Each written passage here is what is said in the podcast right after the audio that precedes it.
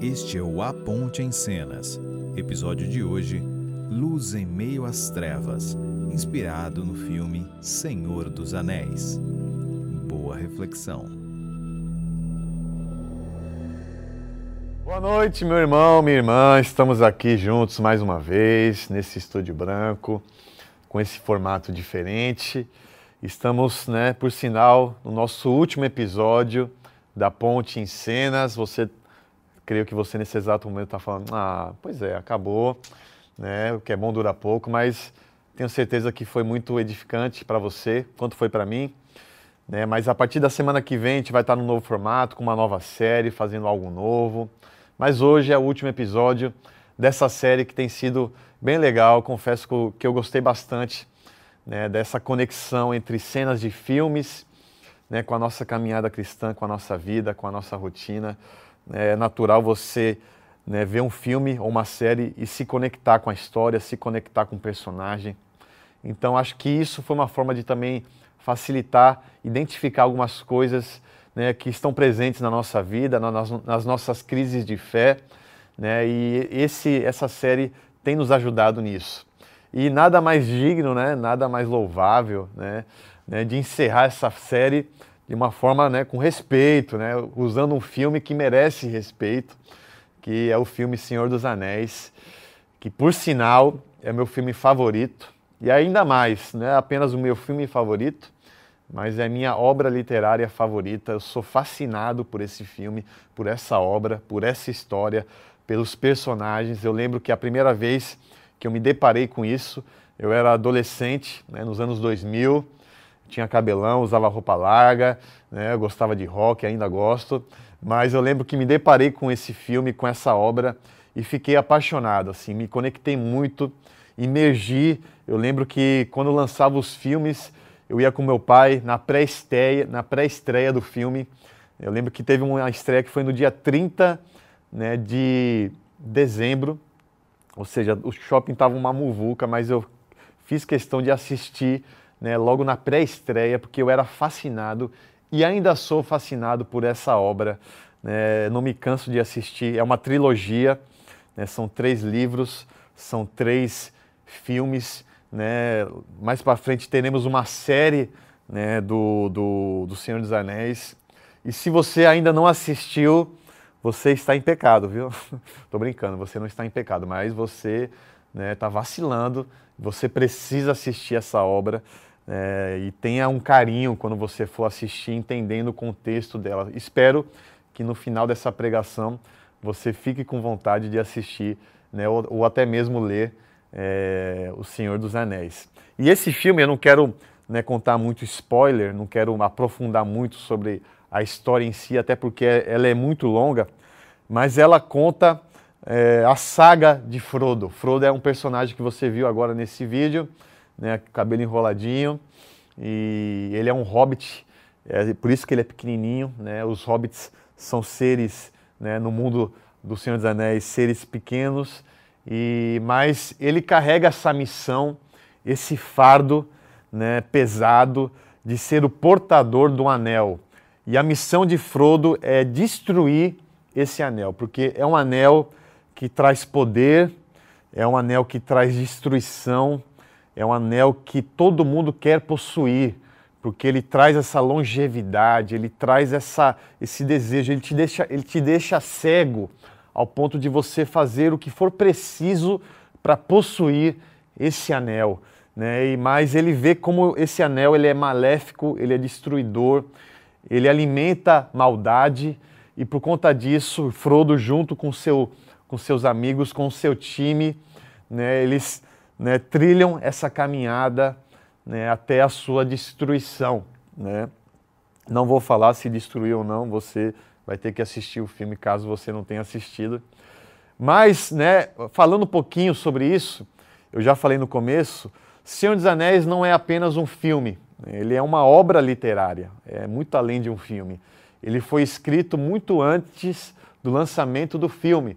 Ele foi escrito em 1937 por Tolkien, né? J.R.R. Tolkien, vamos chamar de Tolkien de forma carinhosa.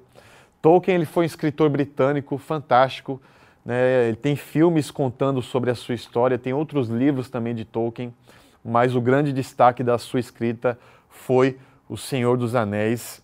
E ele, Tolkien, ele era muito amigo, amigo muito próximo de C.S. Lewis. Né? Você que é protestante, né? você que é cristão, com certeza, até mesmo você que não é cristão, você sabe, muitos de vocês sabem quem é C.S. Lewis. C.S. Lewis e Tolkien, eles tinham uma caminhada muito interessante. Tem até um livro contando a história, né, a amizade dos dois. Eles abriam o coração um com o outro, eles falavam sobre as suas crises de fé, um ajudava o outro espiritualmente. É, quando C.S. Lewis ele era ateu, é, o Tolkien ele foi um amigo muito importante para ressignificar a sua fé, a sua espiritualidade, a sua crença em Deus. E os dois eles tiveram essa caminhada muito interessante. E C.S. Lewis ele escreveu né, diversas obras também, dentre elas as Crônicas de Nárnia. Então, um grande destaque de C.S. Lewis é as Crônicas de Nárnia e o grande destaque de Tolkien é O Senhor dos Anéis. Só que os dois, eles tinham algumas desavenças, né? Eles eram grandes amigos e como grandes amigos, né, todos têm essas desavenças, né? Aquelas discordâncias. E uma das principais desavenças de Tolkien e C.S. Lewis era a forma de escrita. Né? C.S. Lewis ele escrevia através de um tom, de uma forma alegórica, através de alegoria. Ou seja, as suas obras elas faziam com que você fosse forçado, digamos assim, a conectar os personagens com elementos da vida real. Por exemplo, nas Crônicas de Nárnia, não sei se você assistiu, mas um dos principais personagens do filme é o leão chamado Aslan. Né? E esse Aslan né, C.S. Lewis escreveu com essa intenção de conectar ele com a figura de Jesus.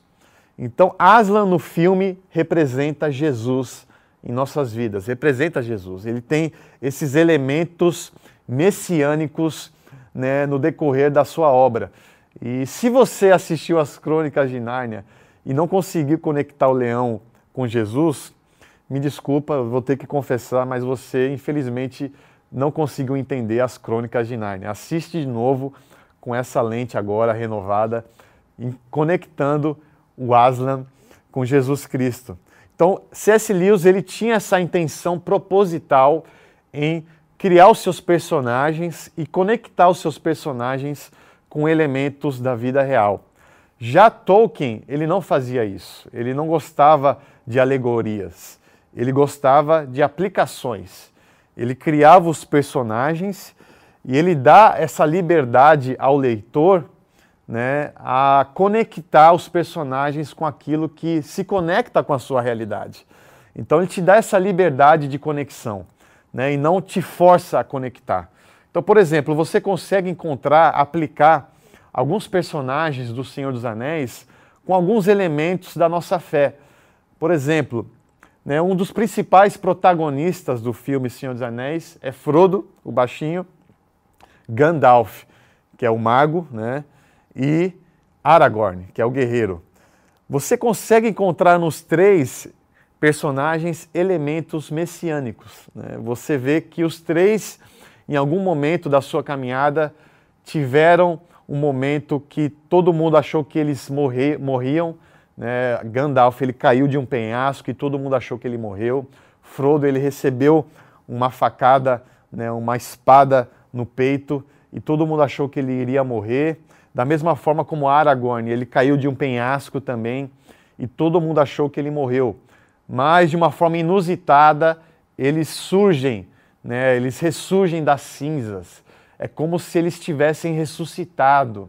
E eles, eles voltam de uma forma mais forte, mais gloriosa. E isso se conecta com alguns elementos de Jesus, por exemplo. Né? Os três, eles tinham uma, uma função muito específica. O Frodo, ele tinha a função de sacerdote, ou seja, aquela função de carregar o anel, de ser o portador do anel. Já o Gandalf tinha essa função de profeta, ele era uma voz que instruía, que comandava, que orientava. E Aragorn, ele tinha essa função de, de governar, de rei. ele governava, ele, ele era um líder nato. Então, cada um tinha pequenos elementos de Jesus e você consegue aplicar isso. Já o anel, né, o, o, o, a, o principal instrumento, digamos, do filme, que é o anel, ele simboliza muito o pecado. Ele simboliza a tentação. Né? Por isso que todo mundo quer esse anel, todo mundo quer desfrutar da, do prazer que esse anel proporciona, porque o pecado é assim também. A gente trata o nosso pecado muitas vezes como um anel precioso. Né? Você sabe, né? você que viu o filme vê como eles tratam o anel como o meu precioso, o meu precioso. Então, o nosso pecado muitas vezes a gente trata dessa forma. Ele, o pecado ele nos consome, ele nos corrói por dentro, mas a gente não quer abrir mão do prazer do pecado muitas vezes. Sabemos que ele é destrutivo em nossas vidas, mas não conseguimos destruir o pecado em nós. A gente sabe que faz mal, mas a gente não quer abrir mão dele. E o anel ele simboliza esse pecado né, em nossas vidas. E a gente consegue aplicar isso na nossa caminhada cristã. E é interessante que Tolkien ele reconheceu essas conexões que eu acabei de falar. Ele reconhece que isso de fato é possível se aplicar na nossa caminhada cristã. Mas ele confessou que não foi intencional. Ele não criou esses personagens com essa intenção de conexão. Ele não criou os personagens para conectar com Jesus, para conectar com Deus. Ele não, ele não criou o anel para conectar com o pecado. Mas ele reconhece, ele re reconheceu que isso sim é aplicável, que pode aplicar dessa maneira. Né? Então, é interessante perceber, o Senhor dos Anéis ensina muito isso, e Tolkien, nos seus escritos, nos ensina muito isso, que a obra de Tolkien pode ser uma ferramenta de entretenimento, mas também pode ser uma ferramenta né, de conteúdo cristão. Ele pode ser uma ferramenta que alimenta a nossa espiritualidade também. E isso reforça muito uma frase de Tomás de Aquino, que ele diz que né, o lazer ele pode ser uma ferramenta que alimenta as nossas virtudes. O lazer ele pode ser uma ferramenta que alimenta as nossas virtudes explicando isso. Né? A gente pode alimentar a nossa espiritualidade não apenas na igreja. A gente pode alimentar a nossa espiritualidade brincando com o nosso filho, brincando com a nossa filha. Quantos de vocês, pais e mães, tiveram uma conexão com o divino olhando o seu filho e sua filha dormir? Né? Quantos de vocês não tiveram uma conexão com Deus né, olhando o pôr do sol? reconhecendo a criação, reconhecendo que isso tem dedo de Deus. Né? Da mesma forma como você também não, não necessariamente é obrigado a alimentar a sua espiritualidade ouvindo apenas música gospel. Né? A música gospel sim alimenta a nossa espiritualidade, mas não é a única forma de música que você pode fazer isso. Né? Da mesma forma como você se alimenta né, através de uma música gospel, né, você também pode alimentar a sua espiritualidade ouvindo Coldplay, né, ouvindo YouTube. É, eu já tive conexões profundas com o divino ouvindo músicas que não são rotuladas música gospel. É, por mais que a letra não tenha uma intenção original de conectar com Deus, mas ela é aplicável. Tem algumas músicas que não são gospel, que são aplicáveis à nossa caminhada cristã. É isso que Tolkien nos ensina. Nem tudo que é rotulado né, precisa ser consumido com a intenção né, de, de, consumir Deus. Né, Existem várias formas, diversas formas de a gente ter conexão com Deus. Então a gente percebe que experiência com Deus não é uma experiência não é um conteúdo encaixotado. Não é possível encaixotar Deus como muitos gostam de fazer. Deus ele não está apenas dentro de um prédio. Deus não está é, dentro apenas de um rótulo de música. Né? Deus é muito maior que isso. A gente promove esses encontros, a gente promove né, o espaço, o prédio, para alimentar e para fortalecer a nossa caminhada, porque a gente entende que caminhada em comunidade é essencial. Mas Deus não está nas paredes, Deus não está né, no púlpito, Deus está em tudo. Né? Deus pode ser notado e pode ser sentido até mesmo no ônibus. Então, é, isso não é algo que eu estou falando, isso não é algo que você pode contrariar, porque nem eu e nem você podemos tirar isso de Deus. Nem mesmo a religião pode tirar isso, porque Deus ele se manifesta até mesmo através de uma mula. Né? Se você você sabe o que eu estou falando. Então Deus ele pode se manifestar da forma e do jeito e aonde ele quiser. Né? Então entendendo isso, a gente aprofunda mais sobre essa preciosidade de enxergar Deus nos nossos momentos de lazer. E o Senhor dos Anéis nos ensina isso. E essa conversa que a gente acabou de ver, essa cena de filme, do filme que a gente acabou de ver, é uma conversa entre Frodo e Sam. Eles são melhores amigos. O Sam é um, é um protetor ferrenho de Frodo, ele protege, ele daria vida pelo Frodo né, em, é, em busca dessa missão. É, Sam e Frodo são parceiros é, que precisam um do outro para chegar ao destino. Mas essa conversa que a gente acabou de ver, eu, eu não sei vocês, mas eu enxergo o evangelho puro aí nessa conversa. É, esse discurso de Sam é um discurso que você encontra nos evangelhos. É um discurso que você né, lê né, na, na, nas escrituras. Né? É algo muito profundo e que se conecta né, de uma forma muito cirúrgica na nossa caminhada cristã.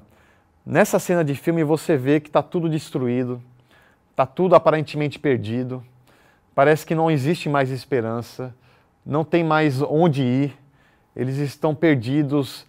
É, Frodo está entregue, ele fica lá em frente ao, ao dragão e Sam salva ele. Né? Frodo fica meio que perturbado do juízo e Frodo abre o coração para Sam. Sam, estou cansado. Sam, eu não, sei mais o que tenho que fazer, eu não sei mais para onde ir. É, as coisas não deveriam ser desse jeito. Quantas vezes eu e você nos questionamos dessa forma? As coisas não deveriam ser do jeito que estão. Estou cansado, estou cansada, é, não sei mais para onde ir.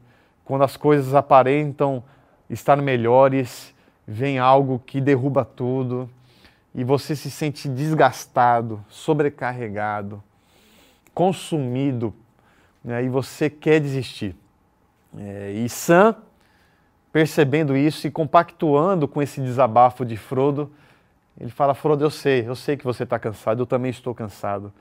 Eu sei que a gente não sabe, eu também não sei para onde ir, eu não sei o que precisa ser feito, mas precisamos prosseguir, precisamos persistir, precisamos continuar acreditando, por mais que as evidências né, digam o contrário. E ele fala algo muito profundo, né? O que, que a gente faz no meio de tanta treva? Como encontrar luz no meio de tanta escuridão? Como encontrar saída dentro de um labirinto no qual a gente se encontra hoje? E Sam fala, Frodo, a gente, por mais que tudo aparente estar perdido, a gente precisa se apegar naquilo que é bom. A gente precisa se apegar naquilo que é bom. E isso é totalmente né, né, contextualizado na nossa caminhada. Né? Às vezes a nossa caminhada ela fica uma caminhada em círculos, a gente não sabe para onde a gente está indo, a gente só vê escuridão, a gente não consegue detectar os elementos de esperança. Né? E a gente precisa aprender com Sam nesse, nesse discurso. Né? Por mais que a gente não consiga enxergar, mas existe elementos de bondade, existe elementos de esperança no meio de tanta bagunça. Porque quando a gente se apega no macro das maldades, a gente não consegue detectar o micro das bondades existe micro de bondades, existe grãos de bondade no meio desse mar de maldade. E a gente precisa ser esses grãos de bondade no meio dessa imensidão né, maldosa. E a gente precisa de fato entender que ser luz né, não é ser uma luz que vai iluminar toda a escuridão, mas é ser uma luz que alimenta esperança. Esperança é isso, meu irmão, minha irmã. Esperança não é uma evidência estrondosa. Esperança não é algo muito palpável e nítido. Esperança é aquele pequeno elemento no meio de tanta coisa ruim que te traz um vigor. É aquele elemento, aquela porção pequena, aquela luz distante que revigora a sua caminhada. No meio de tanta maldade, a gente precisa encontrar esses pequenos elementos. E esses pequenos elementos se chama esperança. Então, meu irmão, minha irmã, é, ser esperança através dos evangelhos, a gente percebe que é ser sal e ser luz. E queria aprofundar sobre isso, ser luz. Jesus, ele veio aqui na terra entendendo que a terra estava sendo consumida por uma escuridão e ele precisava se tornar homem para ser esse feixe de luz no meio de tanta treva. Então, ser luz é algo que faz parte da característica de Jesus Cristo, da característica divina. E é isso que você encontra com muita ênfase nos evangelhos. Você vai ler todos os evangelhos, Mateus, Marcos, Lucas e João, e você vai encontrar características de luz né, em Jesus Cristo. E focando apenas no Evangelho de João, você vai ver isso com muita constância, com muita ênfase. Né? Logo de cara, no primeiro capítulo né, do livro de João, do Evangelho de João, você vai ver que João né, ele caracteriza Jesus como palavra, como verbo, o verbo que se fez carne, mas também ele caracteriza Jesus como luz luz em meio às trevas. E você vai ver isso saindo da boca do próprio Jesus. Né? Se você for lá em João capítulo 3, versículo 19, você vai ver: a luz veio ao mundo, mas os homens amaram as trevas e não a luz. Né? Se você for lá em João capítulo 8, versículo 12, vai ver: Jesus disse: Eu sou a luz do mundo. Quem me segue nunca andará em trevas, mas terá a luz da vida no capítulo 9, versículo 5, vai ver: Enquanto estou no mundo, palavras de Jesus, sou a luz do mundo. E no capítulo 12, versículo 46, vai ver: Eu vim ao mundo como luz, para que todo aquele que crê em mim não permaneça nas trevas. Então você vai ver que Jesus sempre fala da luz, né, combatendo as trevas, e a treva tentando combater a luz. Então existe né, esses opostos que Jesus sempre faz como comparação. É uma luz que predomina sobre as trevas. Por mais que a treva seja maior, em grande número, a luz ela pode ser muito mais forte, por mais que seja pequena. Então Jesus ele fala que ele é a luz e nos incentiva para eu e você sermos também essa luz. Uma luz aquela como uma candeia escura, né, em um ambiente escuro que ilumina né? essa luz que, que se destaca no meio de uma escuridão pesada. Né? Então precisamos entender que nosso papel como cristão e cristã né, é ser essa ferramenta de luz. E quando nos juntamos, nos tornamos uma luz em conjunto, um conjunto de luz, né, que se chama feixe de luz. Feixe de luz é isso. São pequenos raios de luz que se aglomeram e se torna um feixe, uma luz forte que aponta para o caminho. Por isso que precisamos andar em comunidade, por isso que não, não tem como você ser luz sozinho ou sozinha. Porque uma luz sozinha ela acaba sendo consumida pela escuridão. Precisamos estar juntos para que a gente possa se tornar esse feixe de luz apontando sempre para a esperança. Essa pequena evidência que alimenta a nossa esperança no meio de tanta coisa ruim. A gente tem vivido dias né, que a nossa desesperança só faz aumentar muitas vezes. Né? A gente, talvez na quarentena, você, eu passei por isso, por altos e baixos. Eu tive momentos, picos de produção, de produtividade, mas eu tive algumas quedas também que meio que travaram no meu desempenho. Porque você vê nos noticiários, né, você vê nas redes sociais, só notícia ruim, né? morte atrás de morte, esse vírus tomando conta né, do mundo. E o nosso país tem vivido um momento muito delicado também, a gente não sabe muito o que fazer, né? estamos vivendo um afrouxamento. Será que a gente pode se permitir sair um pouco mais de casa? Será ou não? Devemos ficar? A gente vive nessa crise, nessa confusão. Enquanto isso, vidas estão sendo ceifadas, parentes estão morrendo né, em leitos de hospital e a gente de fato fica perdido. E fazemos esse questionamento que Frodo e Sam fizeram no filme. Né? Como a gente pode encontrar esperança no meio de tanta coisa ruim? Né? Até minha mãe falou comigo, filho, isso é, é, isso é sinal do final dos tempos. Muitas pessoas acham que isso é, é, um, é um sinal de, do fim do mundo, mas é uma treva que está criando corpo, tomando forma, e a gente tem que se apegar e persistir, prosseguir em direção a essas pequenas porções de esperança, que no meio de tanta maldade existe elementos de bondade e precisamos evidenciar isso para que a gente possa ser ferramenta né, de edificação e para que possamos ser também né, edificados. Existe uma palavra que Tolkien criou, né, que ele criou essa palavra, ele tinha esse dom de criar palavras, ele criou até uma língua a língua élfica. Eu queria falar élfico, mas eu não, não, não, não treinei para isso. Não tem aula para você aprender élfico. Mas tem uma palavra que ele criou que se chama eucatástrofe. É uma palavra muito interessante que ela poderia ser adicionada no dicionário. E o que seria eucatástrofe? Né? O eu significa bom, né? ou seja, é uma catástrofe boa. Né? Como pode né, existir uma catástrofe boa? O eu catástrofe significa que, por mais que as coisas se encaminham para um desastre, por mais que a nossa caminhada seja uma tragédia anunciada muitas vezes, por mais que Frodo e Sam não encontram mais forma de sobreviver, né, eles acham que já estão perdidos e vão morrer a qualquer momento, né, eles, eles são surpreendidos por uma catástrofe boa. A eucatástrofe é aquela reviravolta nos 45, nos 45 do segundo tempo. Aquela virada de chave que ninguém espera. Quando parece que vai morrer, do nada ressurge a vida. É aquela planta que nasce no meio do asfalto. Eu sou paulista, eu já vi muito isso nas ruas de São Paulo, que é totalmente de concreto. E você vê algumas folhas nascendo no meio da pedra. Você vê isso aqui também em Recife. Então isso a gente pode chamar que é um eucatástrofe né, aquele, aquela catástrofe boa. Isso acontece no Senhor dos Anéis, não vou contar, mas acontece, tá? Mas isso, acontece, isso aconteceu também há mais ou menos dois mil anos atrás. A ressurreição de Cristo é uma eucatástrofe.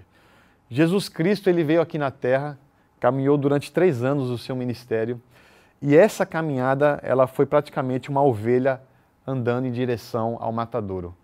Jesus caminhando em direção ao desastre. A vida de Jesus praticamente foi uma, uma tragédia anunciada. E ele sentia isso, as pessoas que caminharam com Jesus sentiam isso, que Jesus, mais cedo ou mais tarde, iria sofrer por conta da sua mensagem, por conta das suas boas novas. Mas Jesus estava caminhando em direção a uma catástrofe. Jesus sofreu, Jesus, Jesus foi perseguido, Jesus apanhou, Jesus foi açoitado, Jesus foi levantado naquela cruz e Jesus morreu. Ou seja, a catástrofe aconteceu. A tragédia de fato aconteceu. A esperança morreu. A luz se apagou. Os discípulos ficaram desesperançosos, ficaram desacreditados, ficaram escondidos nas suas casas. Outros voltaram para Emaús sem esperança, sem saber o que fazer. Mas aí no terceiro dia acontece uma eucatástrofe. Né? Jesus, ele triunfa sobre a morte. Aquilo que era morte se torna vida.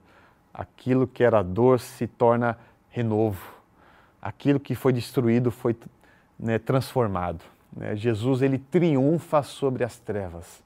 Aquela luz que parecia ser menor, ela triunfou sobre aquela maldade, ela triunfou sobre aquela tragédia e aquela catástrofe se tornou uma catástrofe gloriosa, graciosa e que nos impacta até hoje. E é isso que Jesus nos ensina. E é isso que Jesus nos estimula, né? eu e você, que estimula a gente ser essa, luz. Essa luz que parece ser pequena, mas é uma luz que a gente tem certeza que ela tem mais força do que essa grandiosidade escura. A gente pode ter certeza, meu irmão, minha irmã, que Jesus ele superou essa catástrofe e ele prometeu, antes de partir né, à, à direita do Pai, ele prometeu para mim e para você, ele prometeu, essa promessa é viva, essa esperança, por mais que você não consiga enxergar, ela é real. Por mais que essa luz esteja distante aos seus olhos, saiba que ela existe. E essa luz um dia ela vai brilhar, ela vai brilhar e Jesus vai voltar, ele vai restaurar, ele vai triunfar. O nosso Jesus ele vai triunfar sobre as trevas.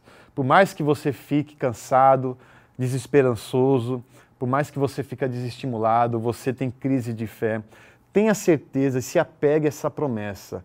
Eu sempre falo que fé não é convicção, mas existe uma convicção que você precisa ter, que é a convicção que Jesus um dia vai triunfar sobre tanta maldade. Sobre tanta maldade.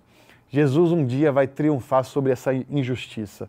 A, justiça de Deus vai, vai triunfar sobre tanta injustiça no qual eu e você temos vivido. Então, meu irmão, minha irmã, você talvez esteja cansado, sobrecarregada, você perdeu as forças, você está seguindo a sua vida no modo automático, você se desconectou do propósito, você não sabe mais se é sal, se é treva, se você alimenta as trevas ou se você alimenta a luz, se o seu grupo na sua caminhada tem alimentado esses feixes de luz ou se tem aumentado uma nuvem escura.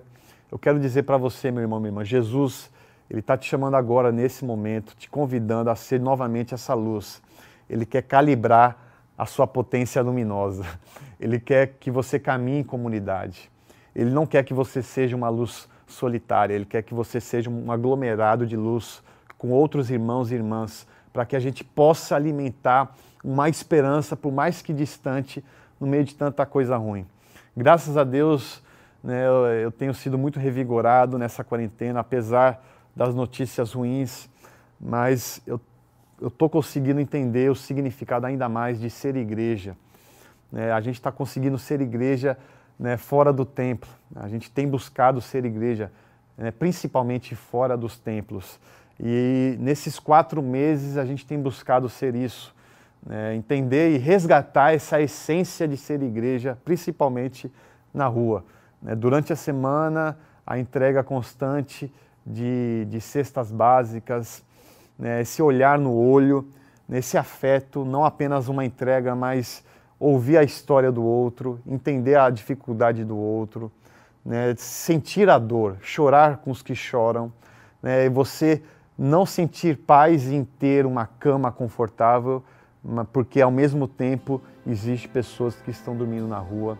E esse movimento que a gente tem feito também aos sábados de entrega de quentinhas, de cobertor, né? a quentinha, o cobertor e o kit de higiene é apenas um pretexto para a gente ser chacoalhado com essa realidade que nos machuca tanto, ser chacoalhado com tanta injustiça que a gente se depara, ser chacoalhado que as trevas muitas vezes elas estão na frente em alguns momentos, mas precisamos ser luz, né? ser esses feixes de luz que alimentam uma esperança, não só nessas pessoas, mas também em nós, entendendo que Deus ele exerce, ele planta isso dentro de nós e precisamos né, ser ferramentas de eu catástrofes, que eu e você possamos ser essa ferramenta de uma catástrofe boa para a honra e glória do nosso Senhor e Salvador Jesus Cristo. Amém?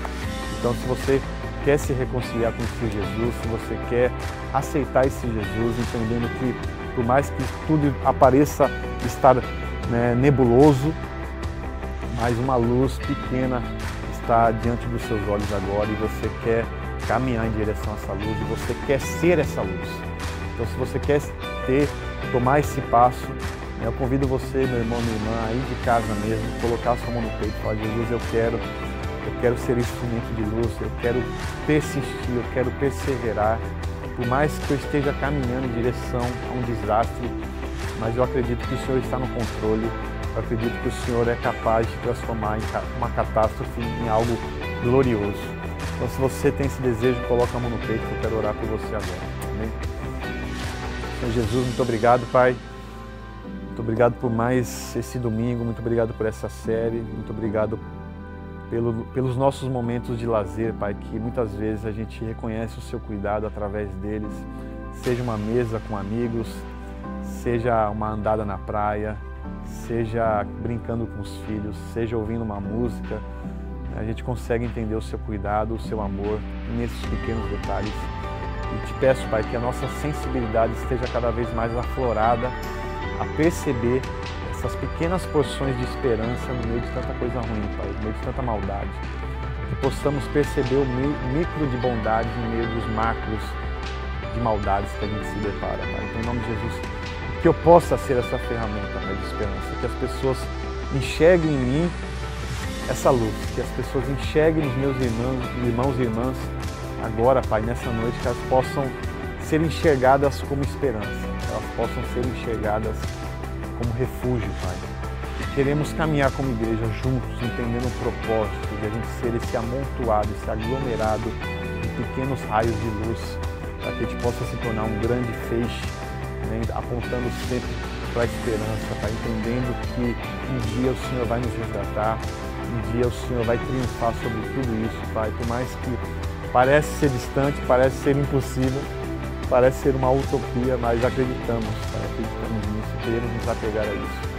E queremos que isso seja o nosso combustível diário, no meio de tantos desafios, seja brigas, desavenças, crises no casamento, Pai. Todas essas coisas, Pai, que, que nos consomem, esses anéis que a gente, que a gente né, se conecta com o nosso pecado, esses pecados que a gente né, trata como se fosse algo valioso. Né, queremos destruir, Pai. Queremos ter essa coragem de destruir, que a gente possa ser alimentado com aquilo que é bom e que possamos transparecer aquilo que é bom, Pai, e principalmente a Sua face. Em nome de Jesus. Amém. Você acabou de escutar A Ponte em Cenas, trecho do nosso programa que você assiste na íntegra através do somosaponte.com.